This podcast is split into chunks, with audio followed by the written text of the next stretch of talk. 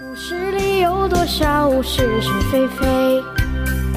故事里有多少非非是是？《侍卫官杂记》，作者宋乔，由事了不讲。里的事，说不是就不是，是也不是。故事里的事。宁夏主席马鸿逵今天从兰州直飞南京，说是有机密事宜需要当面向先生请示。卫士长代表先生上大教场军用机场去接他，我和老李也跟了去。我们在机场上大约等了十几分钟，就看见一架两个引擎的中航机从西北上空飞来。飞机降落后，一个戴墨镜的大胖子侧着身儿钻出了机门，紧跟着他身后是一个又瘦又小的中年女人，脸上涂了两三公分厚的白粉。侍卫长向前走了几步，伸出手来表示欢迎。哎，大哥。这个胖子气喘吁吁地说：“不敢当，不敢当，你怎么自己还跑来一趟？应该的，应该的。我是代表主席和夫人来接你们两位。嗯，那当然不敢当了。”马鸿逵抓起侍卫长的手致摇，侍卫长把他两个招呼到他的轿车旁边。打开车门，让他们坐进去。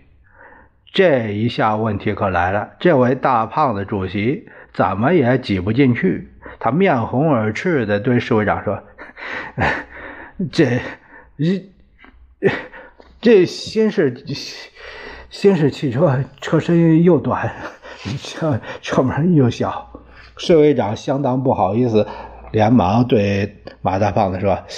对不起，请您老兄和尊夫人到机场休息室稍微等一下，我自有办法。呃，十来分钟就行。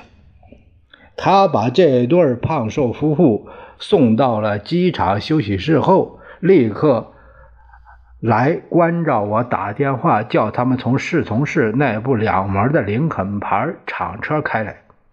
我打完电话以后，不由问马鸿逵的随从副官。你们主席在宁夏坐什么车？他们好几个人都笑起来。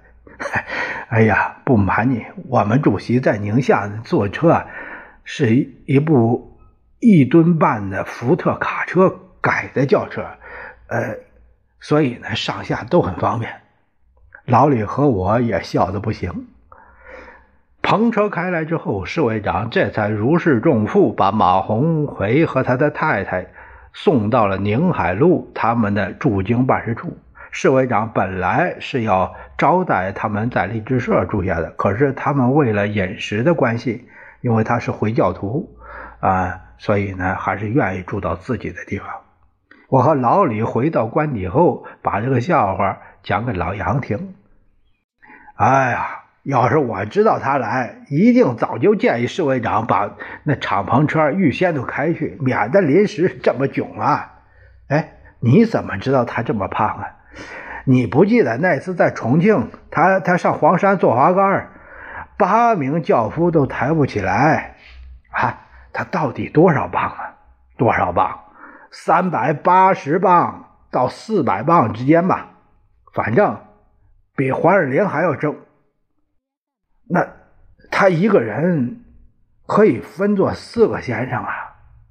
老李做了个鬼脸儿。说是就是，不是也是。